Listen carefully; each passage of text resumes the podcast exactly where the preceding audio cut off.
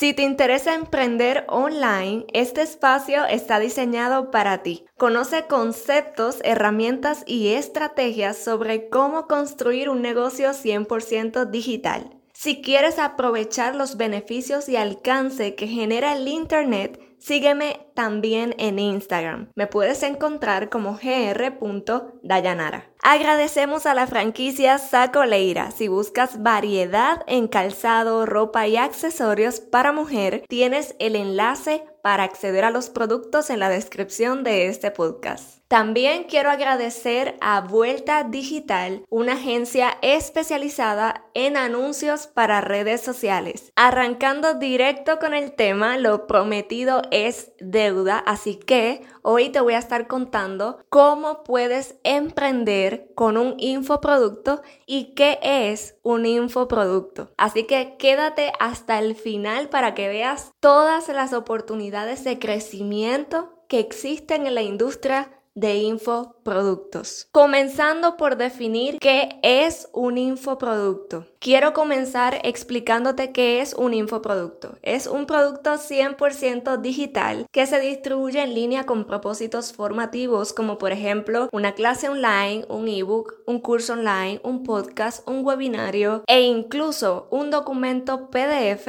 Es un formato de infoproductos. Y para que esté súper claro, dentro de los formatos de infoproducto tenemos la clase online, el ebook que viene siendo igual a un libro digital, un curso online, un podcast que como ya sabes es un espacio de radio digital, webinarios que se traduce como a conferencias online e incluso documentos PDF también son infoproductos. ¿Cuáles son las ventajas de emprender con un infoproducto? Quiero que sepas que una de las ventajas principales de entrar en esta industria tan poderosa es que puedes comenzar con cero inversión inicial ya que por ejemplo un PDF es un modelo de infoproducto y lo puedes desarrollar sin costo alguno, recibiendo un pago por la descarga del mismo en alguna plataforma digital como tu página web o redes sociales. Número 2. Los infoproductos proveen ingresos pasivos. Una vez diseñas, validas y lanzas tu infoproducto que añade valor a un nicho específico, el pago por este material se hace dentro de un sistema automatizado, lo que genera dinero mientras duermes. Cabe mencionar que esto no sucede de un día para otro y conlleva esfuerzo y dedicación. Por otro lado, tenemos el posicionamiento. Esta parte me gusta mucho porque hace evidente que este tipo de modelo en línea no solo aplica a un emprendimiento desde cero, sino también a personas que son dueños de negocios o trabajan de manera independiente en alguna industria. Puedes construir un infoproducto en la variedad de formatos que te mencioné e incluso combinar formatos, por ejemplo, un ebook, añadirle al ebook un video clase para posicionarte en tu mercado como experto al mismo tiempo que complementas tu negocio físico con una gestión digital, logrando mayores oportunidades de crecimiento y estabilidad en las ganancias. Para ir cerrando, podemos concluir que existen beneficios a corto, mediano y largo plazo en el desarrollo de infoproductos, que no es otra cosa que hacer dinero con tus conocimientos y aportar valor en el proceso. El siguiente episodio voy a explicarte puntos a considerar para la construcción de un taller o clase online. Voy a regalarte la posibilidad de tener el fundamento y entendimiento de qué es y cómo puedes emprender online con este tipo de productos digitales